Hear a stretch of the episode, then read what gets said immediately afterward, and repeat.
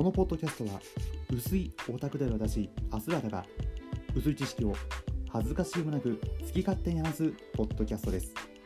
話の中にはネタバレ言い間違いまたは妄想も含みますのでご注意ください。では始めましょう。嘘歌の本棚。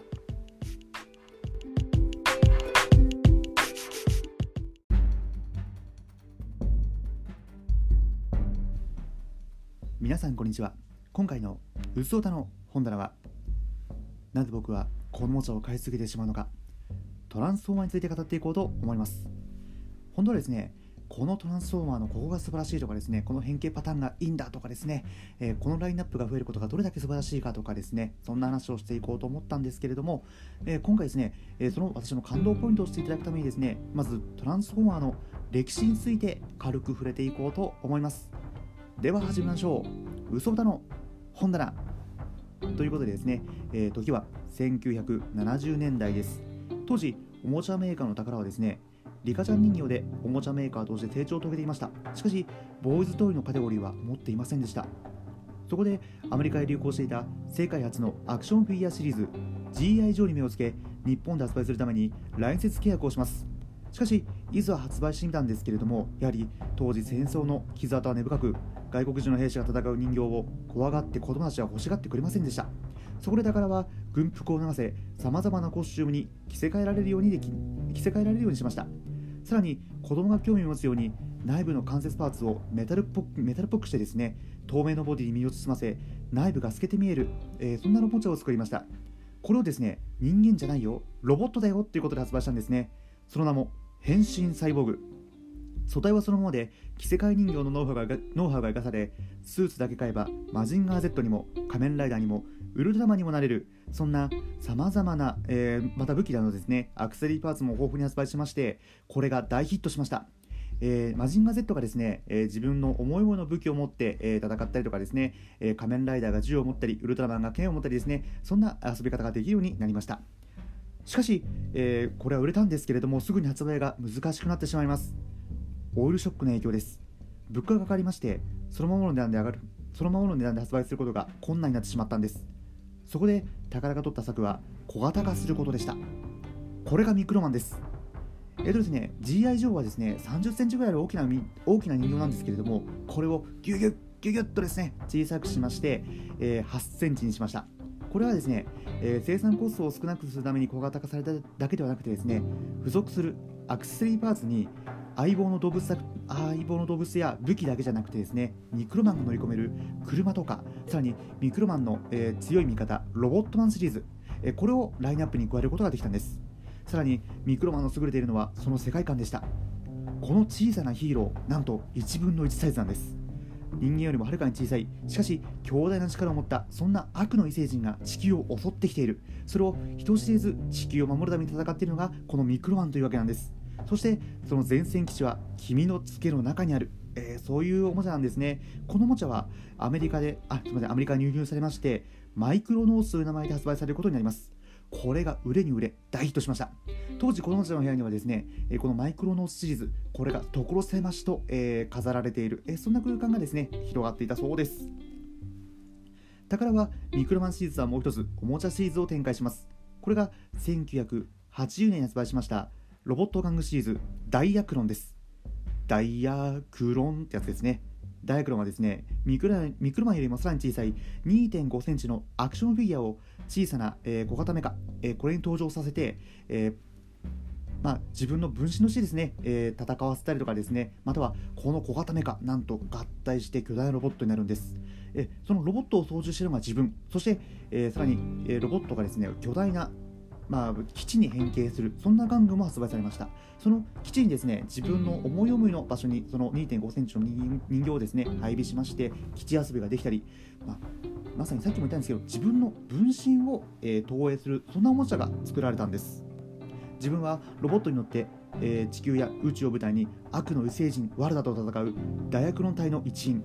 えー、そういう遊び遊び手の心をですね、えー、刺激するそんな、えー、このシリーズはですね宝の主力商品となっていきました。そして1980年から1983年までの間に乗り物かロボットに変形する巨大ロボットが、えー、多く発売されました。しかしこのミクロマンとダイアクロン2つのシリーズなんですけれども必然的にラインナップが似てきてしまったんです。そのため子供はですね架空の乗り物に代わるロボットに飽きてしまったんです。そしてだからはダイアクロンから実際の車がロボットに変形するカーロボットシリーズ。そしてミクロマンからは腕時計やおもちゃの銃カメラライターカセットテープなど身近にあるものがロボットに変形するミクロチェンジシリーズを発売します。1980年、えー、そこから発売されたカーロボットはですね実写の60分の1サイズに設定されていましたので飾った時の見栄えが非常に良かったんです。ですのでコレクション性が高くですね非常に人気が出ました。そして1983年から発売されましたこのミクロチェンジシリーズなんですけれども縮尺は無視していたんですがラインナップがとにかく面白かった。これも売れに売れたんです。さあ、えー、GI ジョーシリーズ、えー、先ほどですね、えー、GI ジョーをまずライセンス契約をして、えー、ミクロマンが誕生したって話をしたんですけれどもこの GI ジョーを発売していたハズブロ社これがですね東京のおもちゃショーでこの変形する玩具たちに出会います。日本ではですねさまざまなメーカーが変形ロボットを販売していたんですけれどもアメリカでは違っていました。アメリカで当時人気だったのは GI ジョーを少しだけ小型小型化したコブラコマンダーシリーズ。これが売れていました。これがですねとてつもなくでかい戦闘機にですね人形を乗せて、え戦争ごっこする。そんなシリーズなんです。しかし変形するロボットっていうのは本当に少なかったんです。変形する玩具を見たハズブロはですねこれは売れると思いましてバンダイをはじめとするさまざまなメーカーにライセンス契約の話を持ちかけます。かしこのハズブロのですね提案したアイデアがちょっとこれはおかしかったんですよね。あなたの発売している商品を私のこの超巨大メーカーであるハズブロのロゴをつけて販売してあげますよっていうそういうライセンス契約だったんですね。いやそれは飲めませんよねさすがに。それでバンダイをはじめとするさまざまなメーカーは、えー、軒並み断っていきます。しかし1社だけですねあいいですよって言った、えー、メーカーがあったんです。それが宝でした。ハズブロは喜んでですね当時の宝の主力商品すべてとライセンス契約をします。要はですねこのミクロマンシリーズと大学のシリーズこれを一気にアメリカに持って帰ったんです。そしてその第一弾としてですね26種類を一気に発売することを企画します。日本でこの第一弾で25種類というのはまずありえないですよね、えー、食玩見てもですね8種類が限度ってもんですね。しかし、えー、ハズブロはこれは売れると考えたんです。アメリカの子供たちの購買欲をなめんなっていうわけですね。さあハズブロはアメリカで市場この市場を売り出すためにですね販売戦略を立てます。アメリカで売るためには物語が必要なんです。もちろん、えー、日本のですね大学のシリーズそしてミクロマンシリーズにはそれぞれの物語がありましたけれどもこのおもちゃを並べてこれを一色たにしても、えーまあ、遜色ないですね、えー、物語を作るっていうことを考えたんです。まず正義の軍団そして悪の軍団に分かれて戦争しているという設定が作られます。しかしその戦う理由はないか、えー、それは、えー、人気コミックメーカーマーベルに託されることになります。マーベルコミックの編集長ジム・カーターのもとにですねハズブロの販売担当者が押しかけまして車がロボットに変形する姿を、えー、カチャカチャカチャっとですねやってみてたんです。もうジム心を奪われましてですねマジすごいねマジ感動。でもなんでロボットになるのってそんな話をするんですね。そして、えー、ハズブロのスタッフはですねいやそれを考えてほしいんですよって話を持ちかけてくるんです。そして役員は、えー、その3日後、えー、月曜日にですね幹部にプレゼンをするのでそれまでにアイデアを考えてくれませんか？そんなことを言ってくるんですね。まあ到底無理な話なんですけれどもジムはですね、えー、コミック界の巨匠デニー・オニールのもとに、えー、この案を持っていきます。デニー・オニールがどんな人かっていうとバットマンやディアデビルまたスパイダーマンそういったですね人気コミックを手掛けていた本当に巨匠中の巨匠日本でいうところの松本零士先生とかですね、えー、藤子不二雄先生、えー藤子今は A 先生ですけども藤子不二雄 A 先生とかですね鳥山明先生そんな、えー、超大御所のところに持っていくんです。しかしですね当時、えー、この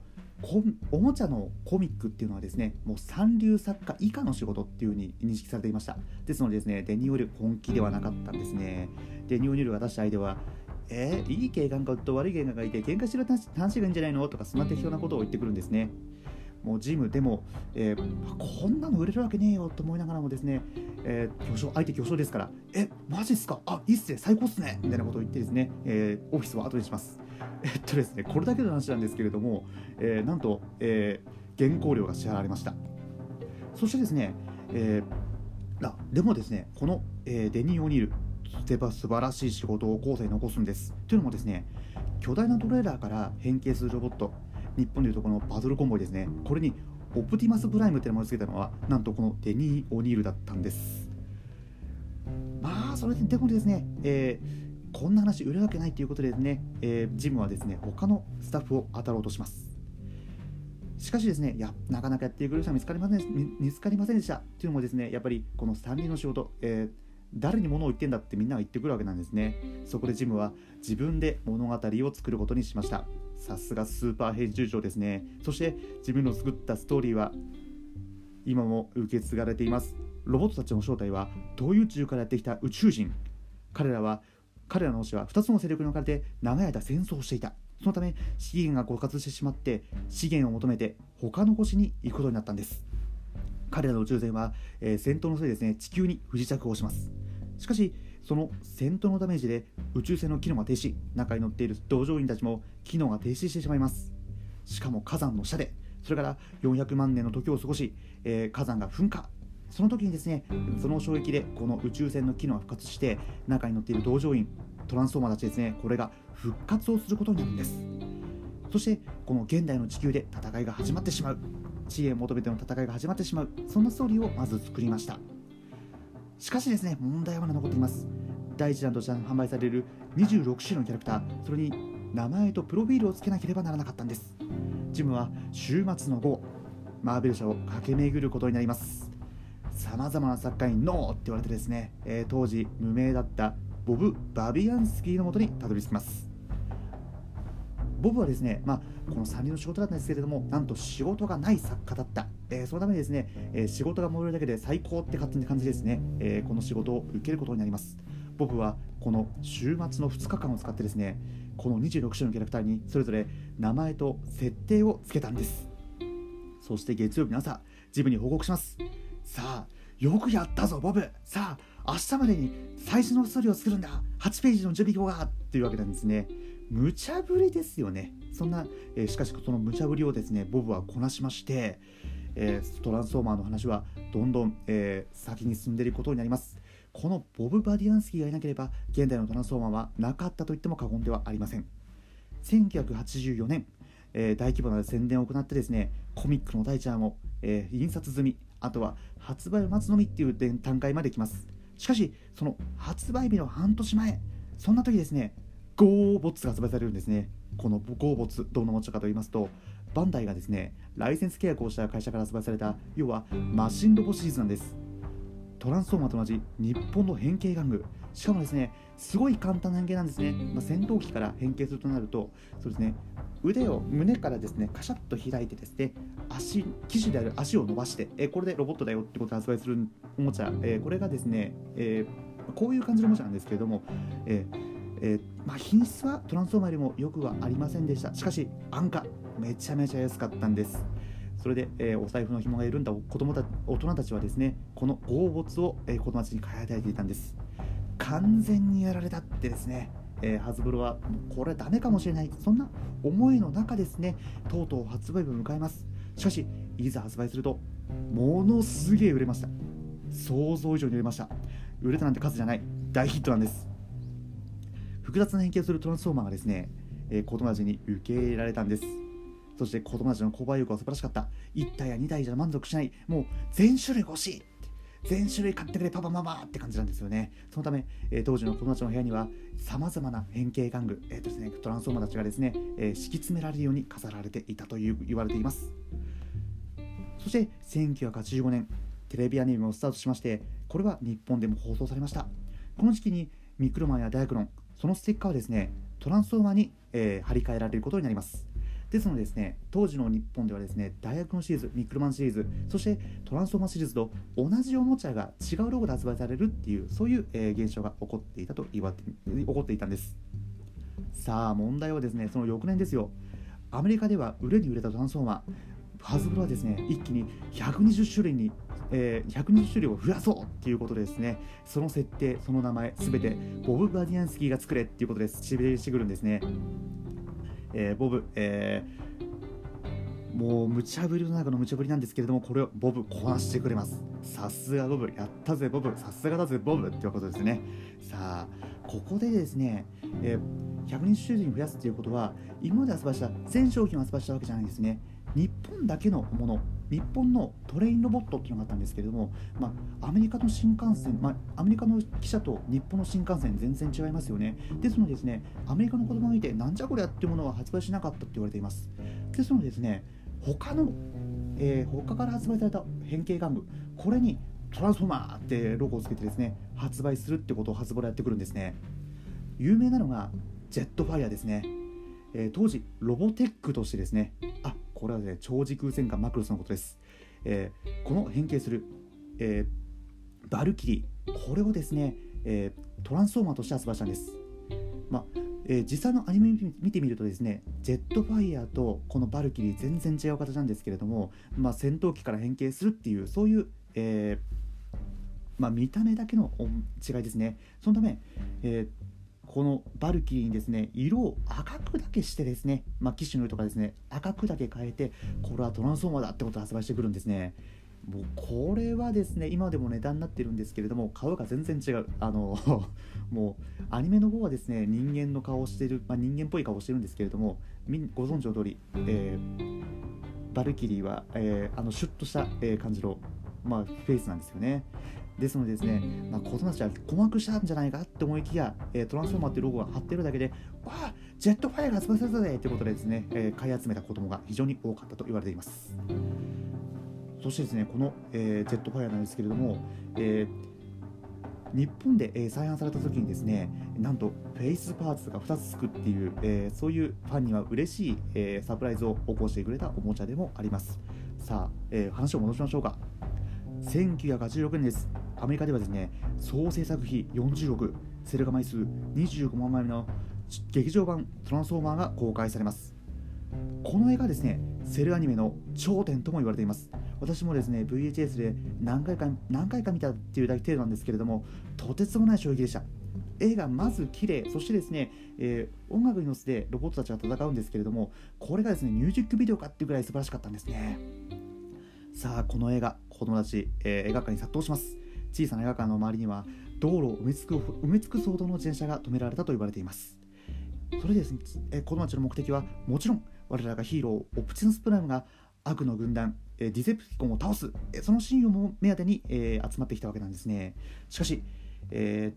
ー、この映画、えー、トラウマ映画と呼ばれている、えそんな、えゆえんがあります。それもですね開始30分で起こったのは自分たちの持っているラジェットそして、えバンブルビーそしてですね、えアイアンハイドとかですね、え自分たちの思い読むのおもちゃ、えこれをですね最高のヒーローだと思ってた子供たちがですね、え目にしたのがですね、え惨殺されるシーンなんですね。えー、本当にあの本当にですね開始30分でですね銃で撃たれ、えー、死亡し、えー、銃で撃たれて死亡し、えー、そんな銃撃戦が30分間繰り広げられます。子供たちは唖然としました。そしてついに、えー、尊敬するコンボイ司令官いやオプティスオプティマスプライムはですね倒され灰色に変わり人気キャラクタースタースクリームは灰に変わって消える。そんなですねトラウマ映画を、えー、トラウマを子供たちの心に植え付けたんです。それもそのはずなんですね、えー、あのこの映画の目的っていうのがあの子供たちに結末を見せてあげようって話じゃなくてですね、えー、その翌年1986年から発売する新シリーズに向けて旧世代のキャラクターを、えー、殺して一新させようっていうそういうコンセプトの映画だったんですね。ちなみにこの映画日本で公開されたのは1989年86年にですね。コンボイシスのニュースとともにですね。大規模な戦前が行われたんですけれども日本ではえこの映画、え当時放映されませんでした。ですのでですね2010がですね先に日本でテレビ放送されたんです。で日本の子供たちはですねなんでコンボイが出てこねえんだとかですねコンボイ死んだって聞いたけれどもどういうことだっていうことですねずっと謎が残っていたんです。そこであの問題のファミコンゲームコンボイの謎が発売されたんです。このゲームをクリアすればコンボイが死んだ謎が明らかになるぞってことですね。そのためこのゲーム売れに売れたんです。えっとですねえー、やってみた方いるかもしれないですけどもあのこのゲームとんでもないです。あのクリア不可能とまで言われてますね。私はね2面まであ3面か3面まで頑張ったんですけれども、えー、ダメでした。えこのゲームがだなんで売れたのかっていうと、えそういった理由があったからなんです。そしてですね、えー、そこから、えー、ハズブロと、えー、ハズブロ社とですね、えー、宝との提携が少し乱れ始めてくるんです。ハズブロはですね、えー、宝の今までの技術を全て盗んだつもりでいたんですね。ですのでですね宝さんいやありがとうございました。いやここまで本当に我々にいろいろ教えていただいていただいてありがとうございます。ということでですね、え宝あなあなたたちが発売する商品を全部こちらで発売するよりも、え我々の方で勝手に作って販売しますので今まで本当にありがとうございましたということですね、え宝との提携が、えちょっと危うくなってしまうんですね。そしてハズブロは独自の商品展開を始めます。日本はですね、え翌年から、え独自の、えシリーズがまた展開していくんですけれどもそれはまた別の話にしましょう。えっ、とですね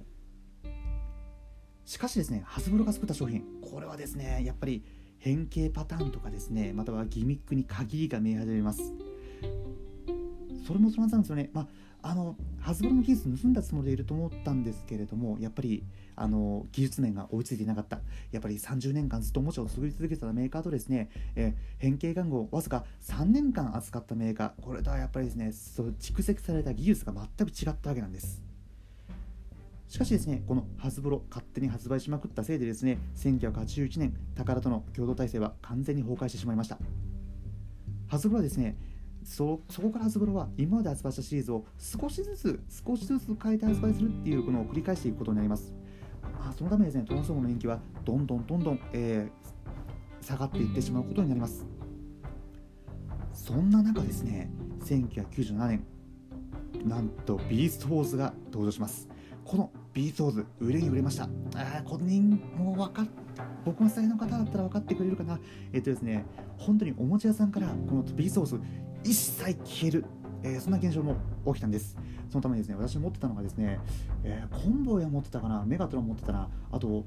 えー、ライノップさん持ってたんですけれども他のキャラクターは一切買えなかった。まあちょっと単価が高かったっていうのもあったんですけれどももうそもそもおもちゃ屋さんに売ってなかったんですね。そんな日本でも大ヒットもうアメリカでのヒットはもう目に見えていますよね。そんなヒットの例になったのは宝の期間、